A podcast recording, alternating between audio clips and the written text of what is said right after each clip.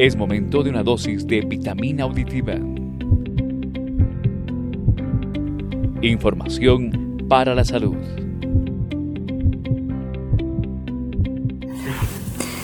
¿Cómo está querido público? Volvemos con nuestro podcast Vitamina Auditiva.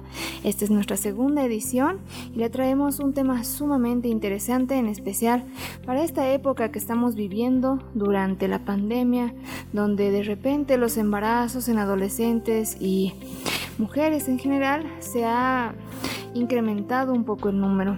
Entonces para ello hemos decidido elaborar este segundo podcast de vitamina auditiva especializado en salud sexual y reproductiva.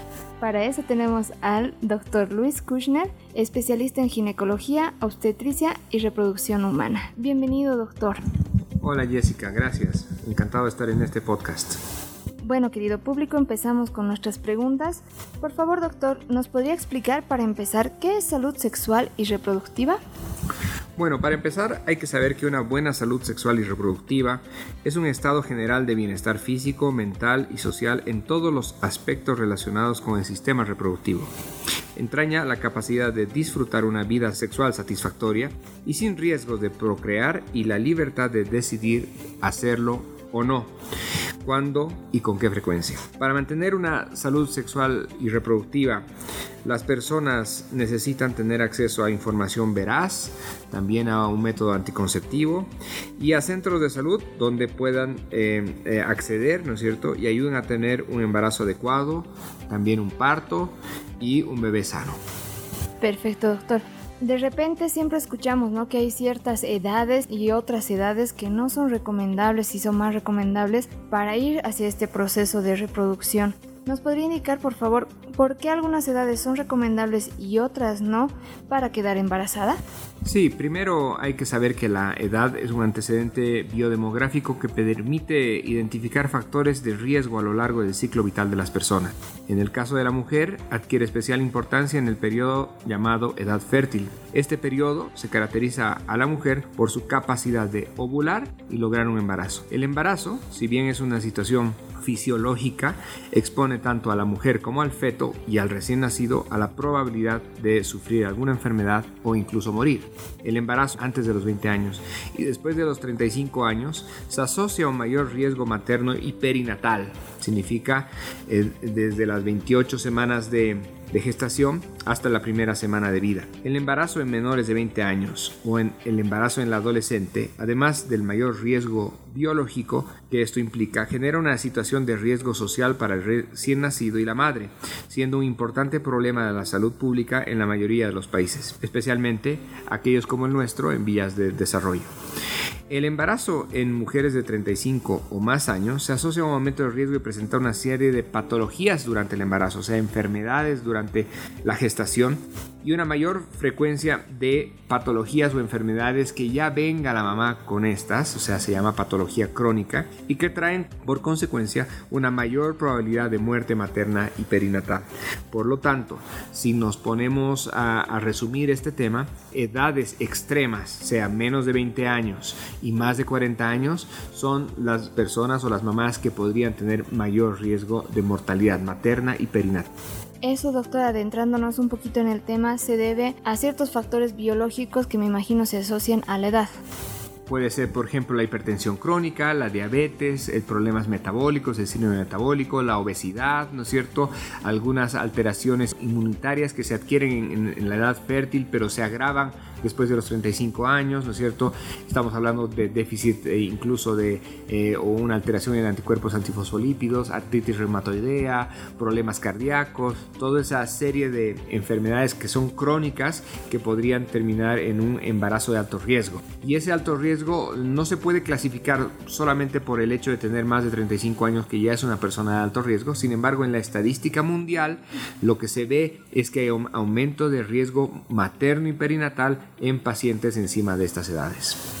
Entonces, doctor, así entre nosotros, entre amigos, para el público aquí, que va a estar escuchando este podcast de vitamina auditiva, ¿qué medidas son las más recomendables a las mujeres, a los amigos, a las amigas que están escuchando este podcast para evitar el embarazo no deseado? ¿Y por qué nos recomendaría este tipo de medidas tanto preventivas Sí, bueno, eh, el embarazo no deseado es un tema importante que tocar porque ya desde hecho el título lo dice, es no deseado.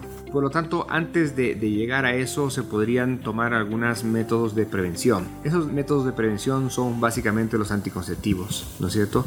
Ya sean los anticonceptivos hormonales, los de barrera, los dispositivos intrauterinos, etcétera, etcétera, etcétera. Sin embargo, también es importante eh, la protección de barrera contra las infecciones de transmisión sexual, ¿no? Dentro de la salud reproductiva es justamente eso, no solamente proteger del riesgo de embarazo, sino protegernos en base a reducir el riesgo de transmisión sexual.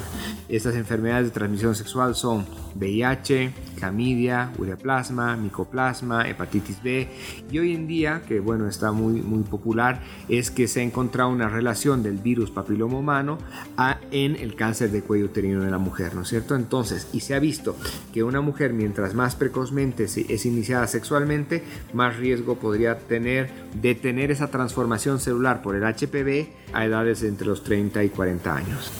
Si yo como mujer de repente, doctor, vengo y le pregunto, ¿qué medidas me recomendaría usted para prevenir un embarazo? ¿Cuáles me recomendaría y por qué?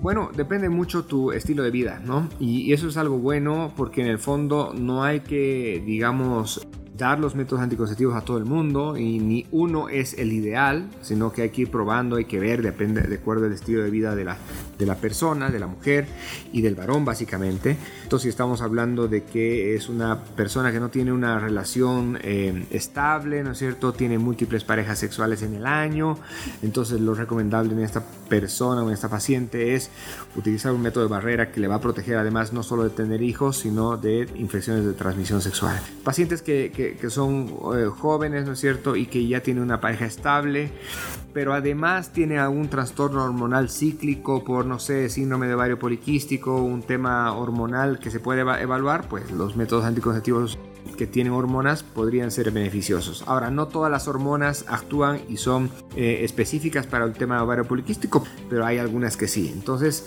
los métodos como los dispositivos intrauterinos que no son, eh, digamos, estrictamente utilizados en pacientes que han tenido hijos. Eso es una cosa que teníamos antes en la cabeza, que hoy en día ya se ha desvirtuado porque los estudios han demostrado que una mujer que tiene pareja estable sin haber tenido hijos puede utilizar algún método eh, de dispositivo intrauterino. ¿Por qué? Porque eh, si es pareja estable, el riesgo de contraer una enfermedad o alguna infección de transmisión sexual es muy, muy bajo y por lo tanto el dispositivo no serviría ni de puente ni de nada para aumentar ese riesgo. Sin embargo, pacientes o mujeres o varones igual que tienen una vida sexual, como te dije, con múltiples parejas sexuales y utilizan dispositivo intrauterino como el único método para cuidarse, entre comillas, entonces ahí sí podemos aumentar no solamente la propagación de infecciones de transmisión sexual, sino en muchos casos la severidad de las mismas. Justamente a eso vaya la siguiente pregunta de este podcast tan interesante de vitamina auditiva sobre salud sexual y reproductiva. ¿Cuáles son los peores riesgos de una relación sexual sin protección, doctor? De repente nosotros pensamos que ya quedar embarazados es de repente el, peor riesgo que corremos, ¿no? Pero sabemos que en la cuestión clínica, en la cuestión de salud, hay muchos más riesgos que uno puede correr en estos casos. ¿Nos podría indicar cuáles son? Sí, como ya mencionamos anteriormente, eh, tú sabes que las infecciones de transmisión sexual, eh, la mayoría son silenciosas y por lo tanto no te van a producir síntomas como flujo de mal olor o escosor o algo así, sino que pueden ser las peores son las silenciosas, el VIH, el papiloma humano, el virus hepatitis, de la hepatitis B, micoplasma, plasma, clamidia y son infecciones que sí podrían producir un daño permanente en la mujer y en el varón obviamente, ¿no? Y por lo tanto, eh, por eso te digo, si es que hay algún riesgo o alguna notificación eh, o alguna, alguna sospecha, digámoslo así mejor, de que hay un estatus de no fidelidad o de un tema de inestabilidad sexual y reproductiva, como ustedes lo llaman, o una inestabilidad de pareja, donde una persona es más promiscua que la otra, digámoslo así como promiscuidad, tal vez no es, pero tiene múltiples parejas sexuales, entonces eh, obviamente es mejor utilizar un método de barrera, que básicamente se llama condón. Bueno, estimado doctor Luis Kushner, comentarle que previo a la grabación de este podcast hemos realizado un pequeño lanzamiento en redes sociales sobre el anuncio de este podcast. Habíamos lanzado la pregunta de qué es lo que le gustaría a la población preguntarle a usted con respecto a este tema. Bueno, tenemos alguna ronda de preguntas rápidas con las consultas que ustedes, queridos amigos que están escuchando Vitamina Auditiva, han realizado al doctor Kushner. Nos preguntan, ¿la píldora del día después es buena? Es buena pregunta porque no es buena ni mala, ¿no? La, la, pastilla del día después es un método hormonal, no abortivo. ¿Por qué no abortivo y por qué hago énfasis en esto? Los estudios han demostrado que la pastilla del día después, mientras más precozmente se toma, es más efectiva. Y el efecto es básicamente que si la mujer está por ovular, inhibe drásticamente y rápidamente ese efecto ovulatorio. Pero lo otro que puede hacer esta pastilla el día después es básicamente que todo el conducto reproductivo lo trastorna o lo convierte convierte en hostil para el transporte espermático hacia el óvulo. Y eso básicamente es un efecto que evita que ocurra un embarazo. Sin embargo, mientras más tarde la tomemos, si la tomamos a las 48 horas o a las 72 horas, el efecto no va a ser eficaz en un buen porcentaje, pero además, como este proceso de hostilidad del conducto reproductivo para que el esperma llegue al óvulo, si el esperma ya llegó al óvulo y lo fecunda, sea, los estudios han demostrado que aumentarían en un pequeño porcentaje el riesgo de tener un embarazo en la trompa, que se llama embarazo ectópico. Entonces, no es bueno ni malo, hay que tomarlo cuando hay que tomarlo y lo que yo no recomendaría es que sea un método de anticoncepción rutinario, o sea, que no lo utilicemos 3-4 veces al mes porque vamos a crear un desorden hormonal importante en todo el ciclo ovárico o el ciclo menstrual de la mujer y la idea es justamente que no ocurra eso. Aparte, que como es un concentrado de abundante hormona, podríamos aumentar el riesgo básicamente de trombosis y eso es lo que tampoco queremos, ¿no es cierto? Entonces es mejor utilizarlo de emergencia, como dice y como se preparó y como se está vendiendo a, a nivel mundial y no de rutina. Bueno, usted nos había recomendado el condón como una medida preventiva, muy buena, pero sin embargo nos preguntan, ¿puede una mujer quedarse embarazada a pesar de usar condón? La respuesta es no mientras usemos el condón de forma adecuada. Tú sabes que durante la relación sexual no siempre se coloca el varón el condón eh, antes de la penetración, sino que tiene algunas penetraciones por ahí durante la relación, después saca el pene de la vagina, se coloca el condón porque ya está por eyacular y recién vuelve a meter o introducirlo en la vagina. Y básicamente ahí sí podrían haber algunas gotas de líquido seminal que tengan espermatozoides y puede haber fecundación. Por lo tanto, esto se utiliza una vez que está erecto el pene, se coloca el condón y se introduce el pene con el condón en la vagina para completar todo el acto sexual.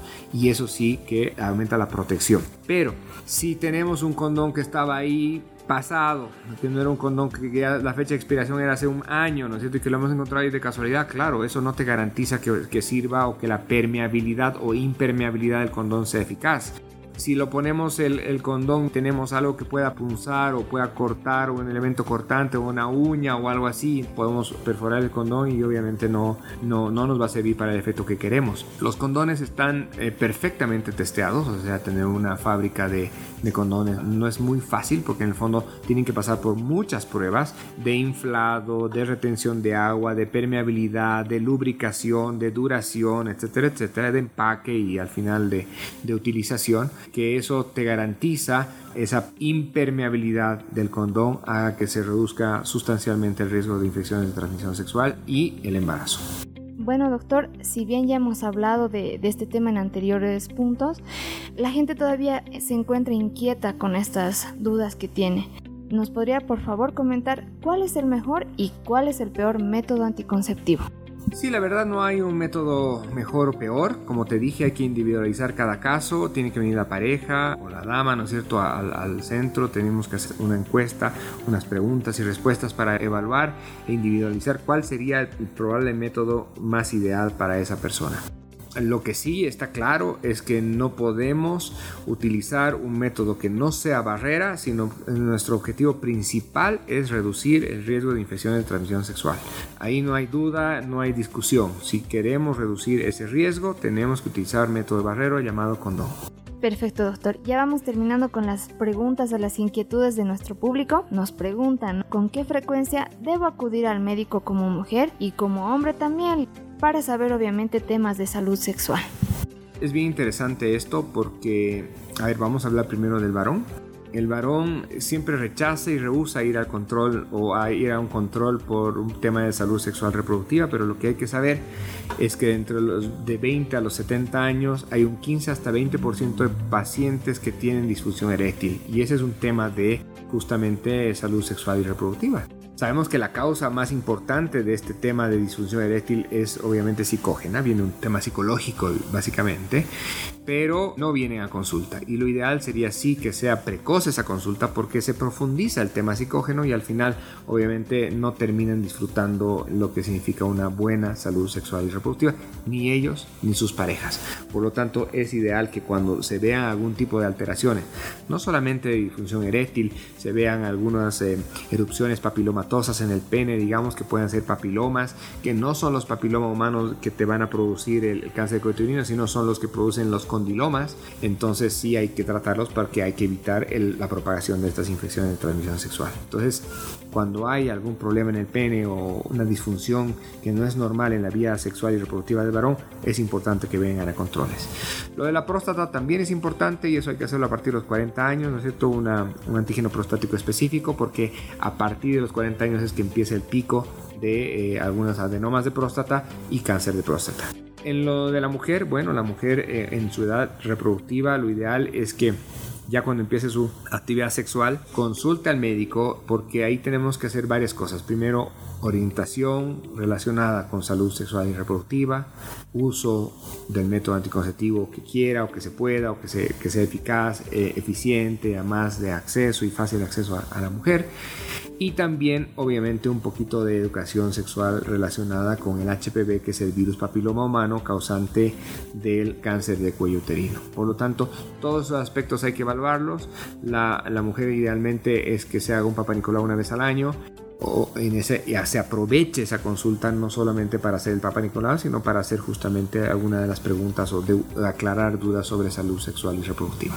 Muchísimas gracias doctor, hemos cumplido con esta vitamina auditiva Recuerden, nos pueden escuchar todo el tiempo en Spotify, en SoundCloud. Y bueno, teníamos acá al doctor Luis Kushner, especialista en ginecología obstetricia y reproducción humana. Querido doctor, por favor, para terminar, envíe un mensaje a la población, a todos los amigos, a todas las amigas que nos están escuchando en este podcast Vitamina Auditiva. Bueno, primero, muchas gracias por escucharnos. La verdad es que nuestro objetivo principal es educar a la población, que la población de todos los medios que existan en, eh, de comunicación se entere de que la salud sexual y reproductiva es algo muy importante en todos los quehaceres de la vida. Es una etapa importante para reducir no solamente riesgos de contagio, no solamente embarazos no deseados, sino que tratar de planificar de forma adecuada cuántos hijos queremos tener o si realmente no queremos tener hijos. Mi mensaje es que eh, los controles preventivos son la mejor colaboración para reducir cualquier tipo de riesgos y pedir la explicación al médico a su médico o al médico de la caja o al médico de, del servicio público con toda confianza porque es el lugar donde tienen que realmente confiar para que se les pueda dar una información adaptada lo mejor posible para resolver todas sus dudas. Excelente, recuerden, esta fue Vitamina Auditiva, nuestro segundo podcast del Ministerio de Salud. Muchas gracias por acompañarnos, los esperamos en otra emisión.